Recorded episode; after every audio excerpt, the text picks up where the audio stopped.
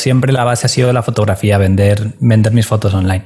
Digamos que eso me proporciona un sueldo más o menos fijo, de hecho siempre ascendente, siempre que yo siga produciendo fotos. Es completamente pasivo, de hecho para mí es como el negocio perfecto, si eres fotógrafo, incluso si no y si quieres aprender, para mí es lo mejor porque sigo vendiendo fotos de hace seis años y por supuesto a más fotos tienes, más, más ganas. Mucha gente me pregunta, Kiki, es que no me puedo dedicar a la fotografía de stock como tú porque que no me puedo permitir viajar o yo no estoy viajando o no quiero viajar y es como, no, no, viajar es un extra, algo si quieres, pero realmente en tu casa puedes hacer stock y...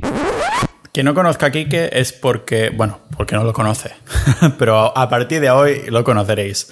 Ah, hemos estado en contacto por Instagram, ah, está dentro de la comunidad de nuestra maravillosa Sociedad Ninja, que al fin y al cabo tengo que mencionarla en algún momento para autopatrocinarme en el podcast.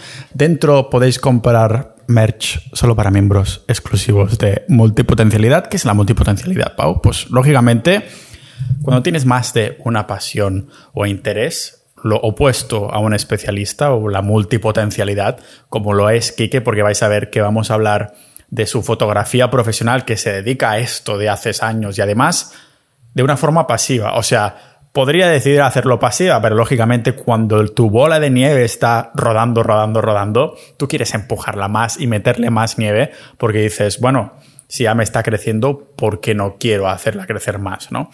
Hablamos de los viajes, de la camperización, de la van life que la llamamos, de dinero, de, de estilo de vida, de impuestos. Yo creo que este episodio es la representación de lo que es una persona multipotencial y una conversación multipotencial. Así son las conversaciones con, estas personas que, puedes tener al hacer, un café conmigo o cualquier otra persona que sea multipotencial. Dices, hostia, pues realmente tocamos todos los palos, pero no es que vayamos por temas, sino que vamos, volvemos, volvemos a entrar un palo que ya hemos tocado. Hablando de tocar palos, muchos hombres dentro de Sociedad Ninja, algunas mujeres también hay, pero ahora quería relacionarlo, hacer el símil de alguna manera. Sea como sea, ya sabéis que si entráis en sociedad.ninja, la comunidad del podcast es una manera de apoyar que siga creando contenido, la continuidad de este podcast en abierto y dentro tenéis episodios muy interesantes uh, encerrado sobre fiscalidad, sobre estilo de vida, sobre negocios y muchos más. Cada 50 personas subimos el precio para los nuevos miembros, o sea que lo que entres ahora es lo que pagarás siempre, nunca se te va a subir el precio a partir de aquí si decides renovar, claro. Y sea como sea, sin haceros esperar más, que ya me estoy alargando mucho en esta introducción, esto os dejo en la conversación conmigo y con Quique aquí en el podcast multipotencial de Pau Ninja.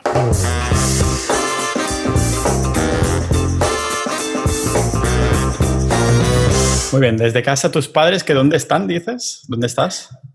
En Aranda de Duero, Burgos. Vale, vale. Pero normalmente, ¿qué estás? Es que claro, yo he visto tu Instagram que son fotos de todo el mundo. Ah, no sé si vives viajando o esa es la sensación que das en Instagram. Eh, no, no, vivo viajando. Desde hace como seis años ahora he estado sin parar. Eh, lo que pasa es que entre la pandemia y tal, pues he recurrido más a casa de mis padres últimamente. Pero casa propia no tengo. Tengo un cochecito camperizado que ahí es donde lo que suelo llamar casa. Pero este coche está como registrado, matriculado en España y ¿te lo llevas desde aquí o dónde lo tienes? Ajá. Sí, es un coche español con matrícula de aquí. Ahora lo tengo camperizándose, entonces no lo tengo conmigo, está, está pasando por taller, por boxes.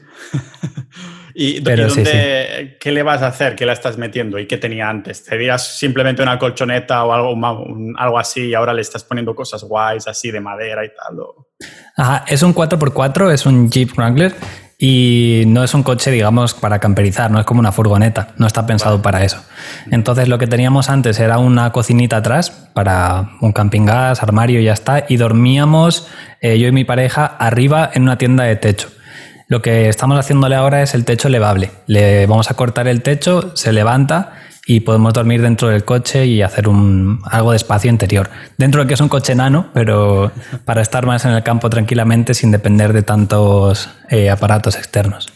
Sí, y eso supongo que después de cierto tiempo probando de dormir dentro del coche, habéis dicho, va, nos gusta lo suficiente como para dejarnos algo de pasta, porque lo de abrir el techo como si fuera una lata realmente ah, cuesta pasta, ¿no? Me parece, yo lo había mirado en su momento y, valía lo suyo.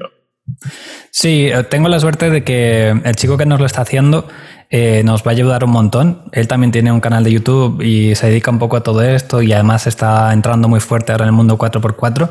Entonces a él también le, le mola mucho la idea de hacer este coche porque es algo innovador que no se ha hecho en España y hay poquita gente que se atreve con esto. Entonces ahí hay suerte. Muchas marcas también colaboran conmigo por publicidad en redes sociales. Así que ahorro dinero de todo lo que podría llegar a costar algo así. Claro, está guay. Ah, entonces, ah, claro, la pregunta que se empezará a hacer mucha gente, supongo que porque me la acabo de hacer yo, es a qué te dedicas, ¿no? Estos seis años viajando, ah, ¿te has dedicado siempre a lo mismo? ¿Has ido variando y a qué te dedicas ahora? Ha sido una evolución mm, que siempre lleva la misma línea que es la fotografía. Eh, yo estudié dirección de fotografía para hacer cine, eh, iluminar películas y tal, pero fui derivando en fotografía. Cuando me di cuenta de que podía venderlas online en mercado de, stock, en agencias de microstock, macrostock y tal, pues eh, me di cuenta de eso, que podía vivir viajando y que no necesitaba estar en un sitio. Y ahí es cuando me puse a hacer fotos a saco para vender y en cuanto tuve medio sueldecillo, pues me fui de viaje y sin intención de volver. Entonces, según he ido aumentando también en suscriptores en YouTube, en redes sociales en general, pues fui añadiendo otras fuentes de ingresos como pues eso, la publicidad en redes, e infoproductos y, diferentes negocios online que he ido montando. Pero siempre la base ha sido la fotografía, vender, vender mis fotos online. Digamos que eso me proporciona un sueldo más o menos fijo, de hecho siempre ascendente, siempre que yo siga produciendo fotos. Y aparte, pues tengo las redes y tal que lo complementan y lo hace todo más divertido. Qué bueno, el tema de las fotos me encanta porque es de estas, estos trabajos que yo digo de expresivos, ¿no? Que, o sea, dos personas pueden hacer la foto a la misma cosa o la misma situación, pero serán dos cosas totalmente distintas. O sea, hay como tu, tu esencia, para decirlo así, en cada fotografía. Yo soy malísimo haciendo fotos. y, y, claro, lo que me gusta también es que en infoproductos entiendo que son de fotografía. Sí, cursos de fotografía, básicamente de ah. iniciación y luego algo más pro, pero principalmente sí. La gente que me sigue están muy, interesados en tanto en vivir como yo, vivir viajando, vivir vendiendo fotos. Entonces, parte de estos cursos los tengo de cómo vivir de la fotografía, cómo vender en stock, y otros que son básicamente de aprende desde cero, aprende a retocar y cosas así. Vale, qué bueno. entiendo entonces que bueno, realmente las fotos que empezaste a hacer hace seis años, cuando empezaste a tener un pequeño sueldecillo y tal, son realmente como ingresos llamados pasivos. Es decir, hay fotos que aún de esa época se siguen vendiendo uh, y eso pues te da... Entiendo que no habrá el pico que hubo a lo mejor cuando lo publicaste nueva y tal, pero ¿eso sigue dando o es, está limitado por el tiempo? Es completamente pasivo. De hecho, para mí es como el negocio perfecto. Si eres fotógrafo, incluso si no y si quieres aprender, para mí es lo mejor porque sigo vendiendo fotos de hace seis años y de hecho creo que se venden algo mejor las que han pasado como seis meses, un año, que no es la subo y la vendo hoy, sino que se van posicionando y en función de tu portfolio, de cómo las etiquetas y tal, pues se van vendiendo. Y por supuesto, a más fotos tienes, más, más ganas y vas acumulando durante los años. O sea, puede que una foto de hace 10 años se, se caduque ya y, y le pase el tiempo, pero si haces fotos, digamos, atemporales que, yo qué sé, que no, no, vas con una camiseta que pone 2012, pues puede, puede durar bastante. Claro, claro. Ah, y entiendo, supongo que claro, ah, cuando empiezas a vivir de esto, empiezas a viajar así, los viajes nutren a hacer más fotografías guapas, ¿no? O la inspiración de hacer estas fotografías guapas también. Y entonces es como bola de nieve completamente. Entiendo que tus ingresos pues han ido aumentando en, función también de las fotos que has ido haciendo, que deben haber sido montones y porrones, ¿no? Sí, de hecho no solo vendo fotos de stock, sino también vídeos de stock y y a la vez tengo un canal de YouTube. Entonces, el canal es de viajes y voy poniendo vídeos de los paisajes y tal, y a la vez que grabo para el canal de YouTube, esos mismos clips los cuelgo en stock, o sea que me dan un, doble rendimiento. Es, verdad que, lo más vendible no es el contenido de viajes, los paisajes y tal, sino acciones que, involucren personas, eh, algo más comercial, ¿no? Entonces, mucha gente me pregunta, Kiki, es que no me puedo dedicar a la fotografía de stock como tú porque no me puedo permitir viajar o yo no estoy viajando o no quiero viajar y es como, no, no, viajar es un extra, algo si quieres, pero realmente en tu casa puedes hacer stock y, vivir bien de ello. Claro, que a lo mejor tu madre está haciendo unos macarrones y tú lo grabas en plan así un poco pro, ¿no? Profesional. Total, total. Y la gente busque, busque madre o señora haciendo macarrones, ¿no? y, sale ahí para después utilizar en su canal de cocina cuando están explicando lo bueno o lo malo que son los carbohidratos o algo así, ¿no? Eso es, justo, justo. Vale, y el tema de, viajes, uh, te, voy a preguntar sin duda del terreno de Costa Rica y estas cosas, pero ¿a qué la motivación de los viajes entiendo que no fue únicamente la fotografía, si lo has adoptado como estilo de vida, ¿no? O sea que ah, ya es una, un poco un gusanillo que, que tenías antes de empezar a vivir así, o, y, qué nutre tus ganas constantes de viajar, ¿no? O sea, y de cambiarlo constantemente en el sentido de cambiar el destino y, incluso ahora haciendo un coche camperizado ah, para vivir aún más constantemente así, ¿no? ¿Qué, nutre todo esto? Creo que sí que viene un poco de, herencia y de costumbre desde pequeño. Mis padres me han, me han llevado de viaje mucho.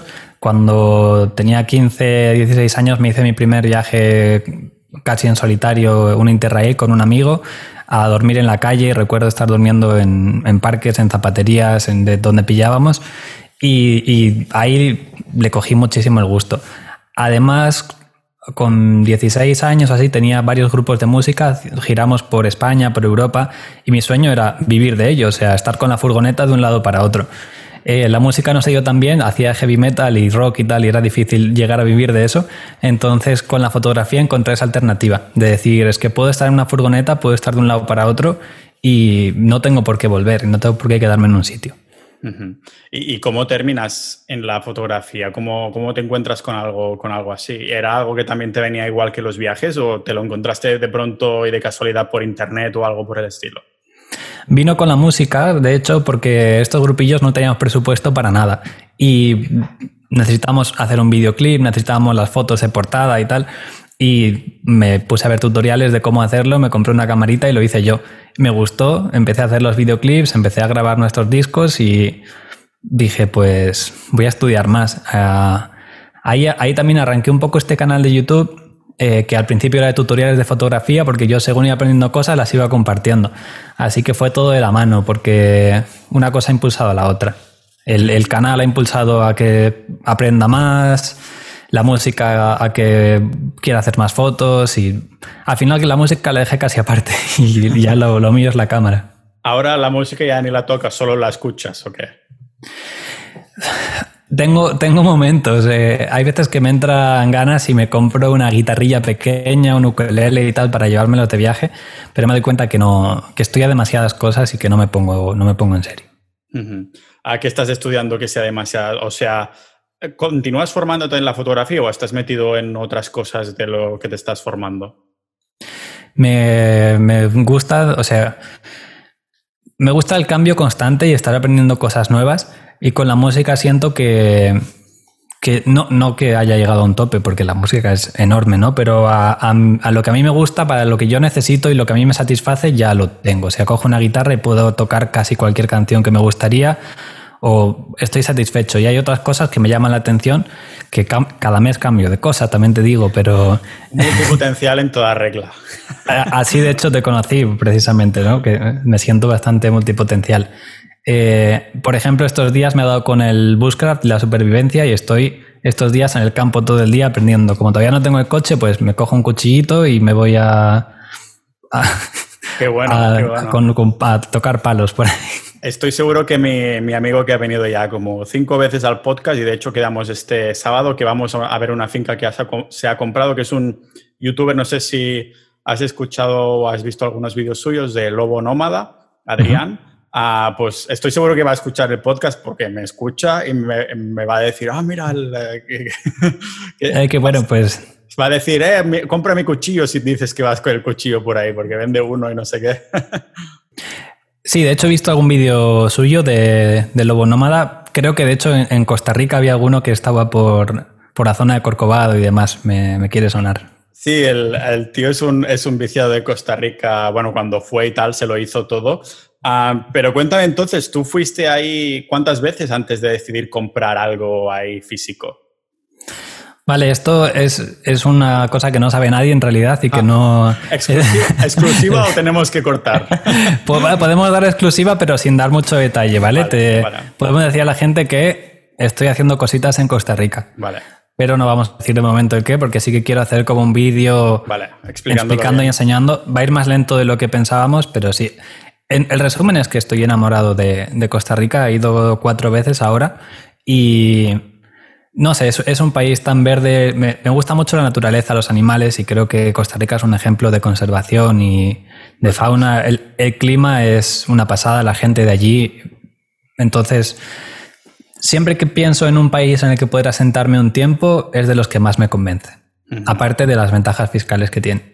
Totalmente, eso no lo podemos obviar. Si esas fotos de stock van subiendo en cantidad y de ingresos, pues eso nunca, eso siempre se tiene que tener detrás de, de la mente. Y de hecho ahora ha habido un cambio de gobierno que para bien, en teoría, además, yo que he estado ahí también hablando con la gente, tenía un poco la sensación que a nivel político de, que las cosas van bien, es de los mejores de Centroamérica, o si no el mejor, para no decirlo así, ¿no? De que las cosas se hacen un poquito más con cabeza, no deja de ser Centroamérica si lo comparamos con las comodidades de, Europa y el desarrollo y todo lo demás. Pero sí, creo que había visto por ahí, no sé si tienen ese pedacito de tierra que es Costa Rica, tienen el 5% de toda la biodiversidad terrestre del planeta, aún siendo un trocito así pequeño. Es, es brutal a lo que todas las zonas verdes y demás. ¿Hay algunas zonas ahí que, te hayan gustado más? ¿Te lo has visto todo o qué? No, no todo, pero sí que es verdad que estuve tres meses intensos de coche recorriendo de un lado para otro, con un 4x4 también para llegar a zonas así un poco más remotas. Y me gusta todo, especialmente la zona del Pacífico Sur, eh, la península de Osa eh, y toda esa región. Pero vamos, es que el, el centro, las montañas son espectaculares, los volcanes, el Caribe, menos San José, creo que me gustó todo.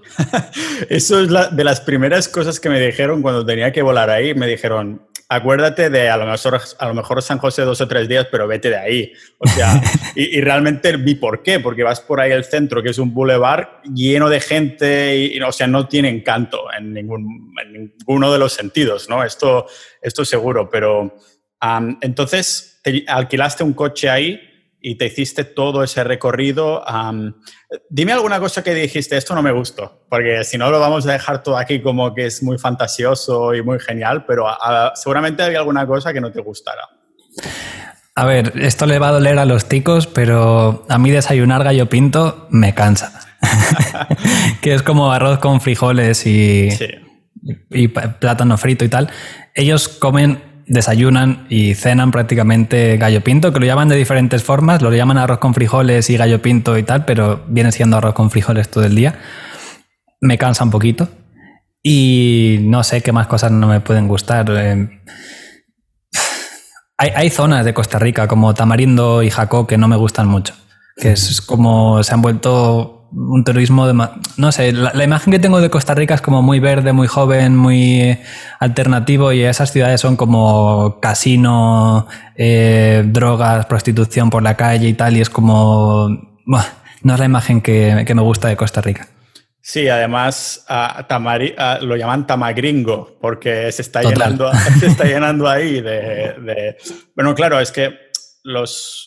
hay muchos vuelos directos de Costa Rica a Estados Unidos y entiendo que haya después los señores que se vayan a ir jubilar y normal que entonces los precios de Costa Rica en comparación con el resto de países de Latinoamérica pues sea mucho mayor porque se van a ir los gringos a encarecer los precios y todo lo demás. O sea que, bueno, se entiende, se entiende que sea un poco así. Has, has mencionado cuando estábamos hablando de Costa Rica dices que es uno de los países que considerarías pues estar ahí viviendo o asentarte o algo por el estilo. ¿Esto es algo que te haya pasado alguna vez por la cabeza, el hecho de asentarte en algún sitio después de seis años viajando?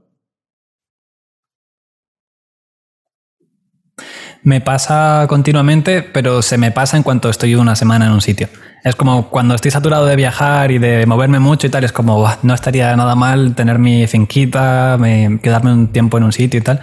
Y ahora, por ejemplo, que he venido a casa de mis padres y llevo aquí cuatro días, es como, venga, siguiente, me quiero ir. Y, me pasa siempre, es, me ha pasado siempre y en la cuarentena lo pasé muy mal estando tanto tiempo quieto en un sitio. No descarto en un futuro, pero siempre con la oportunidad de, de moverme. O sea, sí tener una casita, que es algo que no tengo, como una base, pero que me permita seguir moviéndome. Y no sé, de alguna manera, ah, si tuvieras que hacer bases alrededor del mundo, uno ya hemos deducido que va, sería Costa Rica. Ah, ¿Cuáles más crees que tendrías ahí, en, tienes detrás de la mente de que podría ser? Ah, me gusta mucho el norte de, Europa, Noruega, por, por tema paisajes y, y sociedad, la, la, gente, su cultura me gusta, pero creo que no lograría vivir allí mucho tiempo. O sea, como una base de ir cambiando. De me canso de Costa Rica, me voy al otro extremo que es Noruega. Eh, y no sé, me, podría llegar a vivir en un sitio tipo Uganda, en alguna selva o, o, Tanzania o algo así. Pero lo mismo, temporalmente, es que no me imagino a largo plazo en, en un sitio así. O nunca he probado, no conozco Bali o no conozco estos sitios que también son como paraísos de nómadas digitales y famosos por ello, ¿no? Tendría que ir y, comprobarlo. Pero estas ciudades del sudeste asiático que tienen determinada, determinado confort o consuelo, como lo llamo yo, podría ser, ¿no? Algún, alguna islita de, de Tailandia o, Filipinas o algo así. Pero es que no me veo en un sitio tanto tiempo, me cansaría. Ah, ¿Cómo vas entonces con, los apegos, con las personas? Ah, ¿Cómo socializas o no socializas nada? ¿No te gusta la gente? Ah, porque yo esto es una de las cosas que también me he encontrado y ha ido cambiando mi mente por temporadas, ¿no? Yo también llevo, no sé si ya son seis o siete años así, pero parando más en los sitios, no viajando a zonas tan exóticas como tú, pero en algunos momentos siento, hostia, me hubiera quedado más aquí con esta gente, pero tengo como me estoy forzando a irme de aquí, no sé, es algo, no sé si te has encontrado algo así o por tu tipo de personalidades, no, no, yo me voy y no tengo ningún tipo de apego de, de ningún tipo. A ver, lo cierto es que nadie me obliga a moverme, salvo algún trabajo puntual que me sale en X país, pero puedo ir y volver. Entonces, si se diera el caso que hago unas raíces y por gente o por lo que sea en un sitio y me apeteciera, mm, creo que no tengo nada que me lo impida. No se ha dado el caso. Eh, lo cierto es que muchos de mis mejores amigos se dedican a lo mismo que yo y también están de un lado para otro. Entonces, hacemos por coincidir cuando nos apetece. Eh, y, otros, pues nos vemos viajando. Eh, les invito a venir conmigo, compartimos o de vez en cuando voy a verlos. Y no se me ha dado el caso que, diga, es que necesito estar más tiempo con esta persona, me voy a quedar ahí, ¿no? Tengo pareja, viaja conmigo normalmente, entonces por ese lado no, no hay problema. ¿Y, la pareja se tiene que dedicar a algo digital así? ¿O cómo, claro, porque si os vais juntos y demás, cómo se eh, gestiona todo eso? Ella ahora mismo está estudiando una carrera online que al ser online le permite viajar mientras estudia, lo cual está genial, incluso hacer los exámenes desde cualquier parte del mundo. Y aparte me ayuda también con, con partes de mi trabajo, con, cuando subimos fotos a las agencias, pues me ayuda a subirlas y cuando viajamos también me ayuda con la gestión de, de varios proyectos. Supongo que, claro, te vas con una mochila acá y un montón de material o ¿qué llevas contigo? Porque entiendo que una vida así que vas en zonas sobre todo más a nivel exploratorio, no te quieres llevar una pedazo maleta de 15 kilos en la espalda o algo así con todo el material de la cámara o, utilizas algo más bien minimalista pero que queda el resultado queda muy profesional. Soy bastante minimalista en ese sentido, eh, ya no solo por filosofía de, vida en general, sino porque me pesa la espalda e intento llevar lo mínimo posible. Entonces tengo ropa, lo justo, eh, un pantalón para dormir, otro para la calle, cuatro camisetas eh, y de equipo fotográfico lo mismo. Tengo mucho menos de lo que me gustaría y de menor calidad de lo que me gustaría, pero lo hago para que ocupe poco, pese poco y me permita viajar más lejos y más tranquilo. Cuando dices que te gustaría es porque a lo mejor estás mirando contenido de alguien, yo que sé, un gringo que hace un montón de fotos chulas y tiene esa pedazo cámara y dices, me gustaría tener esta, o es porque cuando haces tú fotos y vídeos dices, mm, me falta un extra, una crisp, un poquito extra en estas fotos o estos vídeos. Y, pero claro, entonces tendría que sacrificar la calidad. ¿eh? ¿Cuál es el, un poco, cómo lo planteas esto? Eh, hay dos factores. El primero sí que es la calidad de la cámara. Eh, yo he hecho, he hecho un vídeo en mi canal de YouTube donde digo, no hace falta que te compres como la mejor. Eh, no, no, voy a dar como conceptos muy técnicos, pero es como full frame, que es el sensor más grande que tienen las cámaras. Yo utilizo uno más pequeño, que la gente considera que es más para principiantes, pero yo lo uso a nivel profesional, vivo profesionalmente de ello y me va bien. Y hablo de las ventajas, que son más pequeñas, más ligeras, pero que bueno, que tienen algún inconveniente, como que pues, menos calidad en general, ¿no? Menos resolución, algo más de ruido y ya está. Eh, pues yo he decidido tomar ese, ese camino, el, pues que sean un poco menos sensibles estas cámaras, que pierdan un poquito en calidad, pero que a la vez pues me permiten llevar 5 mm, kilos menos de peso, ¿no? Entonces, ese es uno. Y el siguiente es que llevo menos objetivos de los que me gustaría. Que al final, cuanto más objetivos tienes, más versátil eres para hacer una foto de lejos, de cerca, más luminosa, menos tal. Eh, podría llevar 10 que me gustaría, pero llevo 3 porque eh, pesan menos, ¿no? O últimamente que me gusta mucho hacer fotos de animales, sí que sacrifico y en algunos viajes llevo una lente muy grande que... Sí, se la veo. Es, es, es, esto y claro, ocupa lo mismo que todo mi equipo fotográfico en general y esto es solo una lente, ¿no? Que es de estas uh, que son blancas, que de color blanco que te pones ahí, es una pedazo. Ah, mira, hostia. Es, un es, es negro, es negro, pero sí, es, es, igual que las. Que las que digo yo, sí. Que las que dices tú. Hostia. O sea, es una escopeta esto. Es un, un mini bazooka, ¿eh? Se lo podrías tirar. es casi un arma, sí. Pues como este es relativamente pequeño para lo que me gustaría tener. Que para fotos de animales y tal sería genial tener uno de esos blancos y todavía más grande, así por ¿Cuánto, resumirlo. ¿eh? ¿Cuánto vale un cachivache de estos? Claro, esta es otra de las ventajas de utilizar el equipo que yo utilizo, que al, al, ser una gama un poco menor que los, que los de sensor grande, pues este en concreto puede costar mil euros, no recuerdo exactamente, pero cerca de los mil, y el que te hablo, este blanco grande, eh, puede llegar a costar 10.000, 12.000 euros, solo el objetivo. Fuck. Uh, Sabes, una, una de mis muchísimos sueños de posibles carreras que quería ser yo de pequeño era ser fotógrafo de National Geographic en plan de estar tumbado en la selva esperando. Y esa, ese era una de mis sueños de, yo qué sé, seis meses a lo mejor, ¿no? uh, y una vez me acuerdo que tenía una cámara de estas y me puse ahí en el jardín a hacer una foto, a, una foto así, ¿sabes? Una foto así, a lo mejor no sé cuántos años tenía yo, ¿no? Pero una cámara de mi familia y, y, que me salió una foto, ¿no? De que como muy de cerca y tal, y wow, me creía ahí hoy al el dios de, de, fotografías de panteras o algo así, pero en verdad solo era un, un pajarico. Y, y, sí, duró poco, duró poco. En el tema este de los, de los objetos, yo siempre comento ah, una, un mantra que me repito, es de la gama media lo segundo más barato. Es lo que me digo yo. Pues puede que vaya por ahí, sí. Puede que mi, mi, equipo tire por ahí. No es que haga una lista exactamente uh -huh. todo lo que hay en esa gama y vaya lo segundo más barato, pero es una forma de decir que no hace falta ir ni...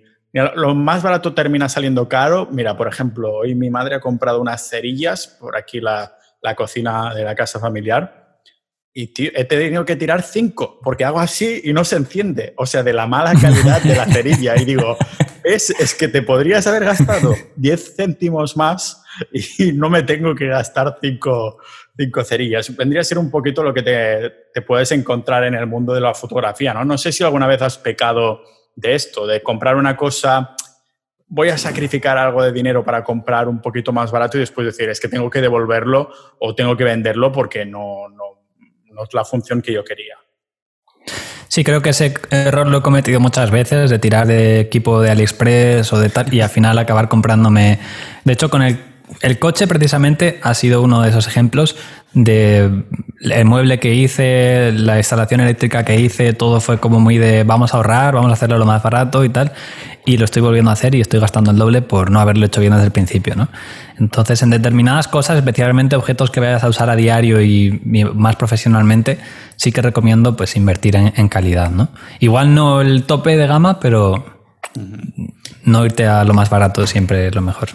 Y ahora que hablas del coche, ¿cómo os ha venido las ganas de esta de Van Life? Es un poco como nutrido por las redes sociales y poder crear más contenido de estilo de vida? ¿O es porque al probarlo habéis dicho, ya realmente molaría vivir así, aunque no tuviéramos redes sociales? Eh, buena pregunta, porque sin redes sociales no sé exactamente.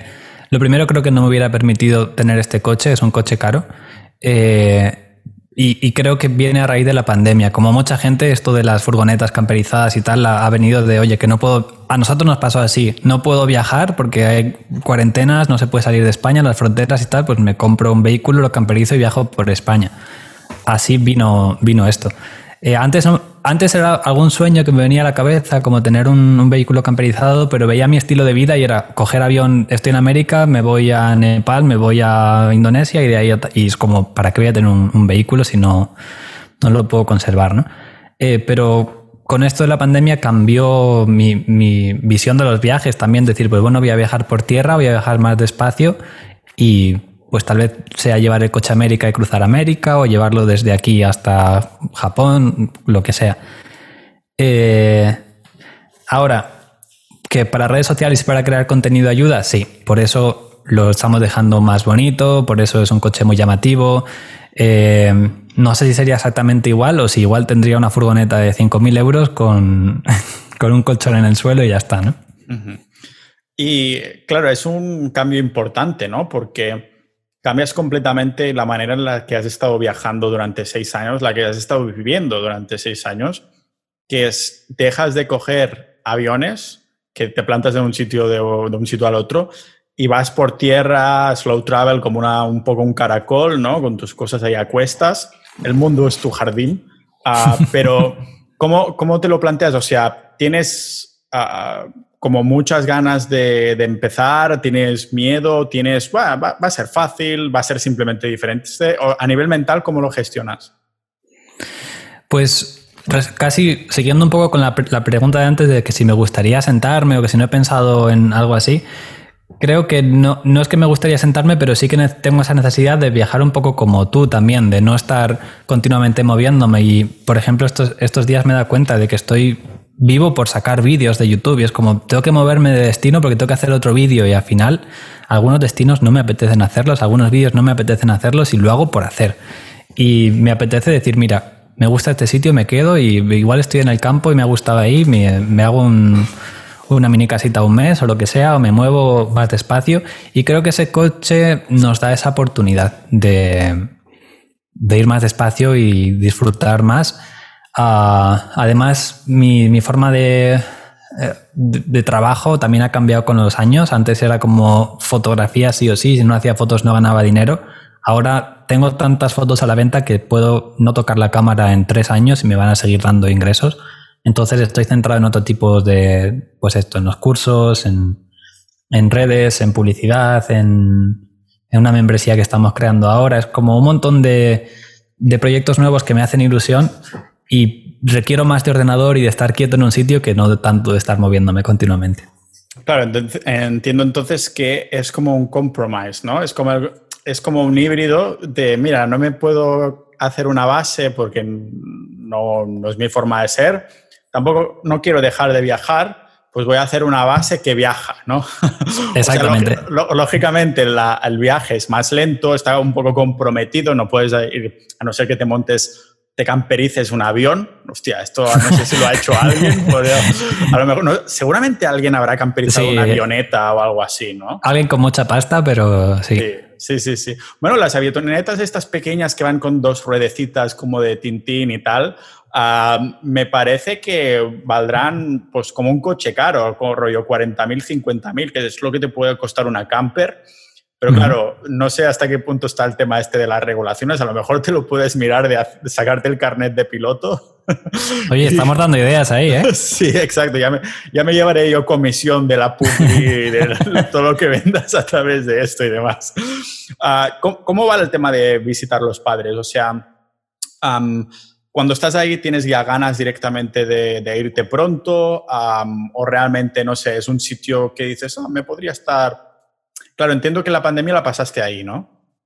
Eh, bueno, nos quedamos en Filipinas en la pandemia. Ah, eh, que, la verdad estuvo muy guay porque nos tocó justo en una isla remota y cuando todo el mundo estaba encerrado en casa estábamos en una playa, una cabañita de madera, era como, no hay mejor, o sea, te dicen, ¿dónde quieres pasar 40 días encerrado? Y es como te imaginas la cabañita, la playa y tal, pues ahí estábamos. Y, y eso, pues ayudó, pero después de 40 días sí que nos mandaron un avión de estos, ¿cómo se dice? que De repatriación. Ah, Y, y vinimos, volvimos a casa. Sí, o sea, estábamos muy guay en la playita, pero también había esa incertidumbre de, oye, ¿qué va a pasar? Que el, el tío este, el presidente de Filipinas, estaba disparando a la gente por la calle, si te saltaba la cuarentena, te metía en jaulas de perros y tal, y era como en la playa se está muy bien, pero si se descontrola el mundo, no estamos en el mejor sitio. Claro, que a lo mejor estás pensando ya en tirar el coco que, que estás bebiendo y hacerte con una caña de pescar a ver si tendrás que sobrevivir ahí o algo así, ¿no? un poco... Así, así era. Y, y tampoco teníamos mucho internet, o sea, la idea al principio estaba bien, pero cuando pasaron 40 días y vimos que podían ser 300, fue como el primer avión que salga lo cogemos por si acaso. Y no salían apenas aviones, entonces en cuanto hubo uno nos, nos montamos. Y desde entonces sí que estuve aquí en casa de mis padres. Eh, con la pregunta, o sea, aquí estoy muy cómodo. La verdad es que nuestra casa es una pasada. Eh, vivimos en el campo, salgo y es todo bosque. naturaleza, es todo súper tranquilo, pajaritos. Eh, entonces, estoy cómodo volviendo. Si viviéramos en un edificio, en una ciudad, pues creo que no pasaría aquí ni un día, pero da gusto volver a casa, sí. Cuando estabais ahí en Filipinas, Ah, ¿Cómo os enterasteis que os mandaban un avión? Entiendo que era un avión, no sé si era organizado por la Embajada Española o ahí ya había muchísimas nacionalidades. Hostia, me acabas de recordar una cosa, luego, te digo. Eh, había muchas nacionalidades, pero era un avión español, eh, fletado por el gobierno. Eh, y es un vuelo que creo que no se había hecho nunca, que es un vuelo directo Filipinas-España, que eran como 16 horas de avión. Eh, y nos enteramos por la embajada, porque mandamos un email a la embajada y le dijimos, oye, que estamos en esta isla, si algún día hay algo, pues aquí estamos, aquí tiene nuestro contacto. Y nos avisaron de este avión. Eh, lo, que lo que me has recordado es que no he pagado ese avión todavía. es lo han pagado los españoles con sus impuestos de autónomo, ¿eh? ¿Cómo te atreves? Sí, sí. La, gente que dice, no, los impuestos para pagar carreteras y hospitales y, el vuelo de Quique ahí fletado desde Filipinas. Es que, claro, eh, un avión especial hecho para ti y unos cuantos más, ah, pero que no se había hecho nunca Vale, sí, sí. Y aún hay que pagarlo, ¿no? ¿Os dijeron ya lo pagaréis o cómo funciona? Sí, nos hicieron pagar un papel como de ya os llega una carta y si no os llega, pues le debéis el dinero al Estado. A mí no me ha llegado ninguna carta y evidentemente no voy a ir yo a no sé a, dónde. A, oye, que os debo del gobierno de España, que os debo un avión por ahí. Sí. Y, iba lleno el avión por eso, ¿eh? Y sí que era un avión que iba a Madrid, pero claro, todos los europeos que había en Filipinas tirados, pues montaron en este avión y desde España se fueron a como pudieron. Ahí es cuando incrementaron los casos de corona de, España. no sé, Así Fue. Pero hostia, claro, seguramente les, para buscarte a ti que estás todo el rato viajando, Claro, a lo mejor la única opción es que estés ahí con tu coche camperizado, estés ahí por la autopista tranquilamente y, de pronto ves volar a tu lado una lechuza, ¿no? Con una carta ahí en el pico, porque es que si no, no te pueden venir a buscar. Es una buena, es una buena estrategia del turista perpetuo, no paga nunca multas de aparcamiento de, ni nada por el estilo porque no le llegan las cartas. Eso, esto es así.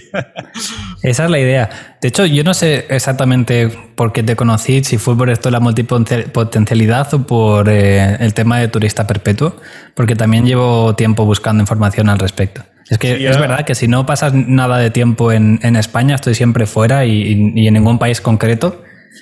Como, ¿por qué tengo que estar aquí? ¿no? Claro, sí, cuando han pasado yo creo que las personas pueden estar más tranquilas cuando ya han pasado cuatro años desde la última declaración de la renta, porque todo ha prescrito, a menos que hayas cometido un delito chungo o algo por el estilo, pero entonces ya a mi modo de ver, ya tienes un perfil bajo fiscalmente hablando, ¿no? Ahí sí que he creado mucho contenido de esto porque a mí yo tengo un hobby muy raro que es documentar. O sea, lo que estoy haciendo, aprendiendo en ese momento, estoy escribiendo y preparando contenido por si después quiero sacarlo o no, ¿no? Entonces, pues lógicamente termina a montones de artículos o episodios y cosas por el estilo.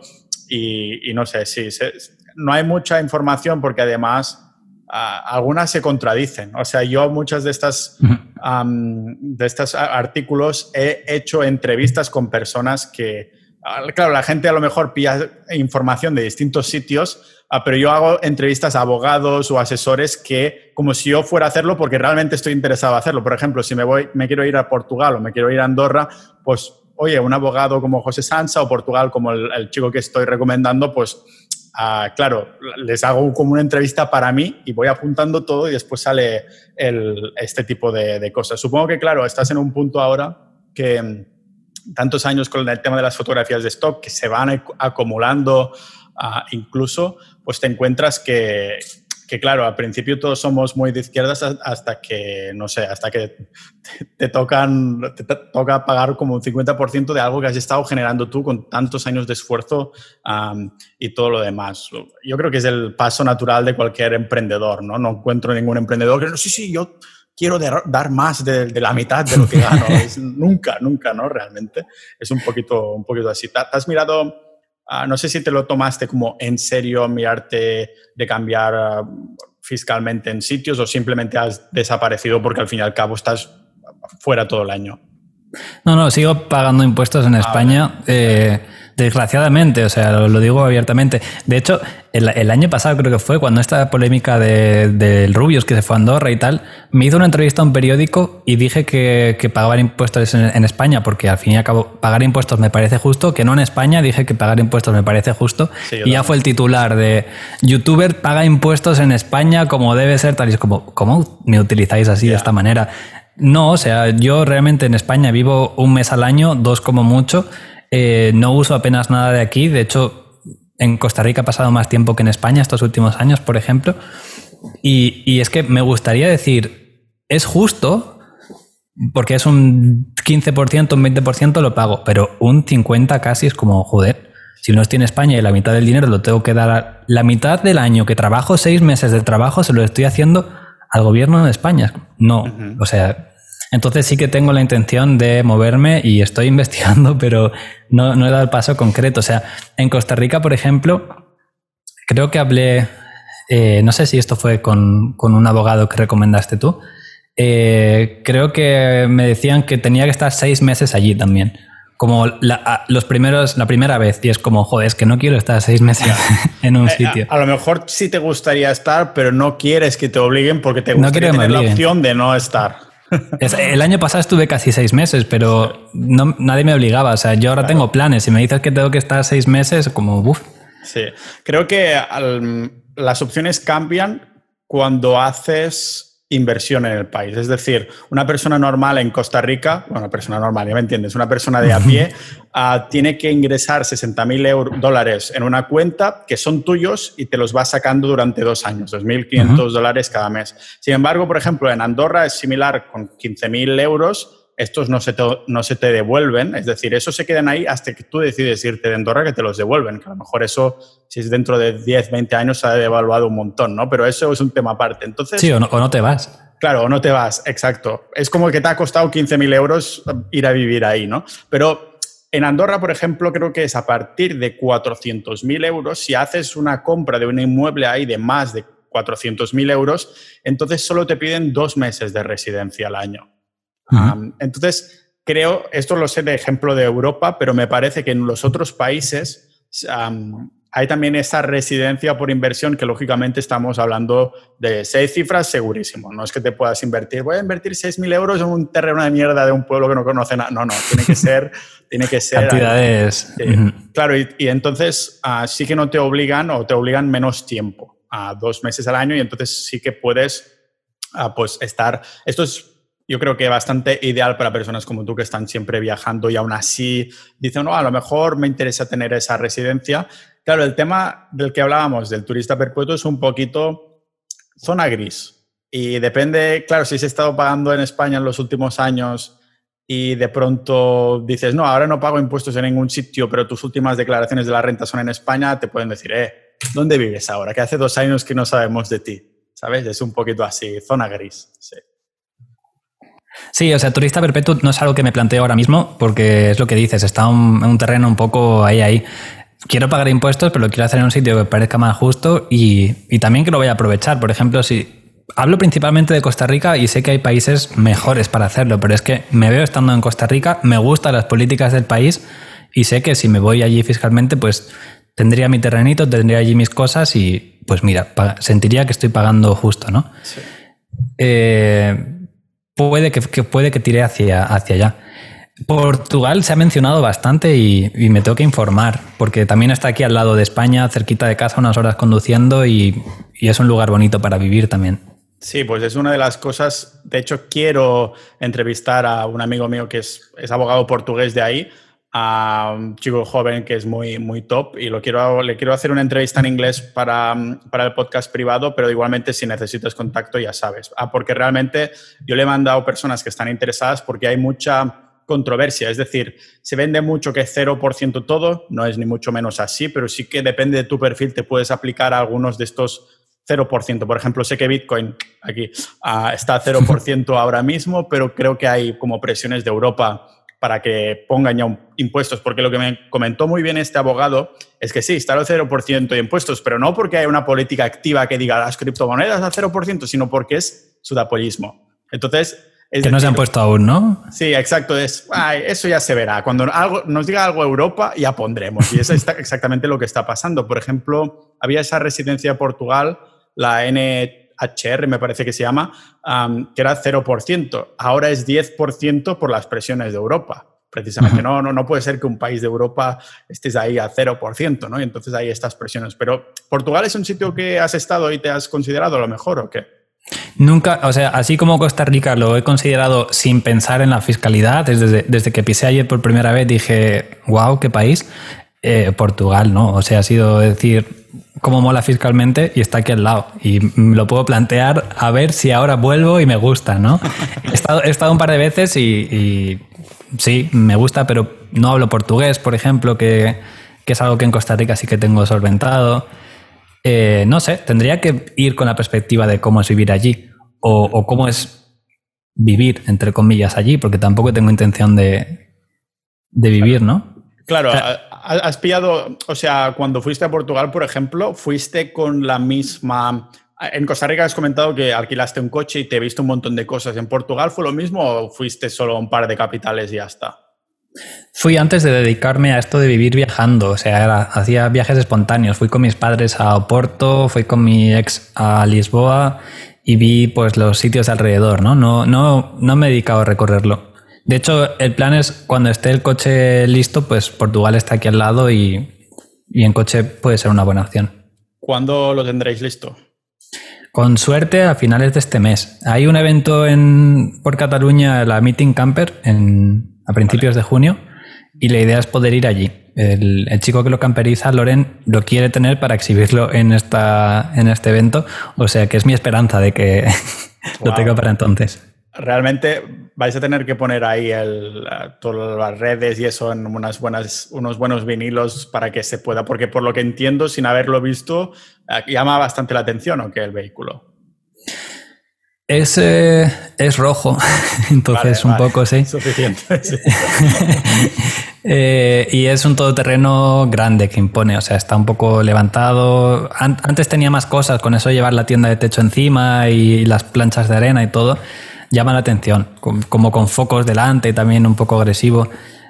Sí, ahora va a ser, ahora va a ser más discreto, que es el plan. A mí tampoco me gusta ir llamando tanto la atención. Pero ya que lo llama, sí que antes no teníamos puesto las redes y ahora sí que le pondré un, vinilo con, por lo menos con eso, con YouTube y, Instagram. Faltaría más. Yo sabes que me he planteado, es que yo había comprado una furgo, se la regalé a mis padres para que, que, camparizaran cuando se jubilaran y demás.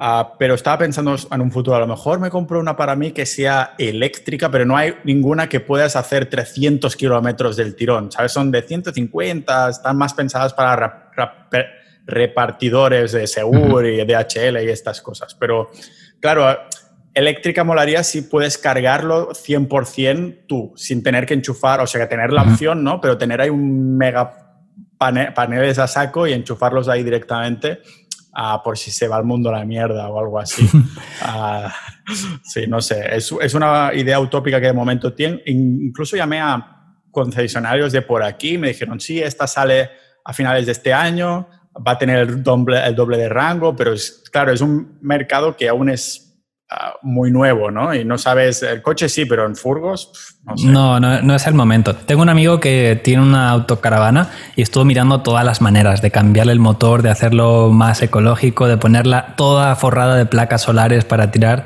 y lo hizo con varios ingenieros investigando y tal y al final está a diésel y... Vale, llegó a la conclusión de que había perdido el tiempo, ¿no? Básicamente. Eh, no sé, creo que ese momento llegará. Pero, por ejemplo, mi coche ha salido un, el mismo en eléctrico. Pero es que lo que mola de un 4x4 así es perderte en el campo y tener, que digo, pues me voy un mes y no vuelvo y me tiro en, en un bosque el tiempo que quiera por allí si tengo que andar yendo a repostar, o sea, a repostar tendré, tendré que ir igual, pero cargar electricidad es algo que no es tan fácil de encontrar a día de hoy. Claro, con la gasolina no tienes este problema, porque supongo que te llevas los bidones ahí, ¿no? Y de chofa, y si tienes que ponerlo, lo pones directamente. Claro, no vas a coger electricidad en un saquito, ¿no?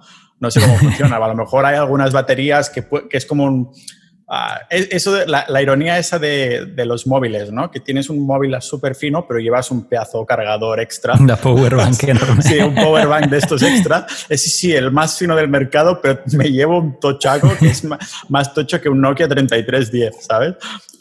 supongo que tienes esta opción, ¿no? De te llevas los bidones de, de gasolina si te pierdes por ahí o algo así. Sí, mi coche tiene como un rango de unos 800 kilómetros que aguanta y aparte pues puedes llevarte jerry tanks llenos de, diésel. Eh, además, eh, calefacción por diésel también, o sea que te vale estos bidones para encender la calefacción. Y, y lo que es electricidad sí que es todo placas solares. Es que, de hecho, sí, las placas solares lo mismo, son súper finas, tal, y luego la batería ocupa medio coche, o sea, pesa eso 25 kilos, creo que es de batería para Sí, sí, y, en mi casa están mirando de poner placas solares en el techo y lo mismo, si es sin batería es relativamente barato y tal, pero en cuanto le quieres meter batería se te va, se te va la olla. Pero yo tengo entendido que tienes que meterle batería sí o sí, porque si no, de lo contrario, tienes que conectarlo a la red y te hacen pagar o algo así. ¿Cómo está este tema en España? Pues no lo sé, sí que hace unos años había como un impuesto al sol, ¿no? Que tenías que, pagar, es que eso es ridículo. Es que 300, Ahora mismo, 300 días al año hay sol en España. O sea, somos el país, ya lo ha dicho incluso Elon Musk, ha dicho en España, pones unas placas y ya tienes electricidad gratis. ¿Qué estáis haciendo? ¿Que sois tontos o qué? Pero claro, un impuesto al sol y después al oxígeno y al cielo también. es que... llegará, llegará. Yo creo que sí. Sí, no, sé cómo va exactamente, sé que sí que lo tienen que conectar, o sea, les dieron dos presupuestos, uno era con batería, que era súper caro, y sin batería que lo tienes que conectar, pero eh, durante, o sea, no almacenas, pero siempre que utilices electricidad mientras hay sol, no pagas, o algo así. Vale, vale. ¿Y al final se lo están considerando aún o decidieron uno de estos dos? No, creo que, o sea, creo que van a poner el sin batería. Vale. Pero no sé exactamente cómo funciona. Supongo que hay en Asturias, ¿no? Has dicho que... En Burgos, en Burgos. Ah, vale, vale. Ahí supongo que bien, ¿no? O sea, de sol y tal vais bien. De sol bien, de frío... Eso ya es otra cosa, ¿no? Sí, sí. Está bien. no, solo en España en general, sin problema. Sí, es verdad. A ver si cuando tengáis la, el coche ya hecho y tal, yo tengo pensado, es uno de mis planes, aún no tengo nada decidido, pero tengo en, en la mente a lo mejor de cara a agosto, septiembre o otoño, ir a algunas zonas de Portugal a investigar qué tal la vida por ahí. Uh, porque yo sí que tengo en mente tener alguna base europea más sureña, um, pero yo quiero estar, yo quiero tener un terreno que no vea casas, o sea, yo estar ahí en mi casa prefabricada o lo que sea, mirar alrededor y decir, si quiero tomar el sol en bolas, lo hago, porque nadie me va a ver, a lo mejor algún helicóptero de Hacienda o algo así, pero ya, ya me entiendes, ¿no? Uh, eso es lo, y entonces Portugal puede ser una buena opción y quiero investigar, a ver si, uh, como comentabas, que um, a lo mejor después estabais mirando a hacer recorrido Portugal, a ver si podemos uh, coincidir por, por ahí y demás. ¿Cómo um, ahora mismo bueno, ahora que estás en casa de tus padres es como un paréntesis de tiempo, ¿no? Pero ah, ¿cómo te planteas la, rutina que tienes? O sea, con los proyectos, ¿tienes algún tipo de rutina o eres muy anárquico en hacer tus proyectos? Creo que 100% anárquico, rutina ninguna, porque cada día como Mi trabajo gira alrededor de los vídeos de YouTube, de los destinos a los que llego y los vídeos que grabo. Y hay veces que es hacer una ruta en una montaña, otra enseñar un coche camperizado y otra pues va cambiando. Entonces me gusta el cambio continuo, no me gusta repetir cada día. Entonces, mm, cero, cero rutinas. Creo que es un poco por, por, lo que necesito también moverme constantemente, ¿no? Porque si me asiento en un sitio, tiendes a, o, tienes una rutina o es un caos y acabas sí. eh, acostándote a las 5 de la mañana, pasando horas muertas mirando al ordenador. Entonces, moviéndome me, me, obligo a estar activo y a hacer cosas nuevas, a aprender cosas nuevas y creo que eso es guay. Antes o sea, que... en, este, en este sentido eres como lo contrario a mí, porque yo cuando me muevo constantemente siento que mi cuerpo aún se está adaptando a todos los estímulos de mi alrededor y el trabajo queda como en segundo lugar subconscientemente, ¿no? Es como aún estoy, aún tengo que adaptarme un poquito. Sí que he aprendido en los años a adaptarme muchísimo más rápido, pero aún así no deja de ser como ese, supongo que por eso tengo la, la el gusanillo y todo esto de, ostras, necesito una o dos bases porque si no es lo opuesto al anarquismo, al menos durante la mañana, ¿no? Es lo que me sucede un poco a mí.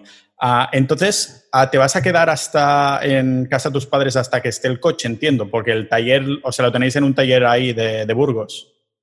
Ajá. El, está en Valencia el coche. Vale. Es de los pocos camperizadores que hacen este tipo de vehículos, entonces donde, donde estaba. O sea, no tuvimos mucha más opción de, de elegir claro. talleres.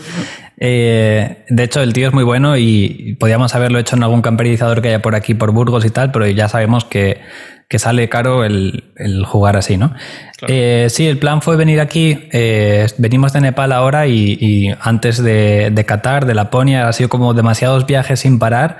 Yo estaba bastante agotado y también me, me cogí una intoxicación por alimentos y tal y fue como después de días caminando por el Himalaya sin parar, sin cobertura, sin nada, fue muy intenso y fue como, venga, días de descanso, que quedan un par de semanitas para que llegue el coche.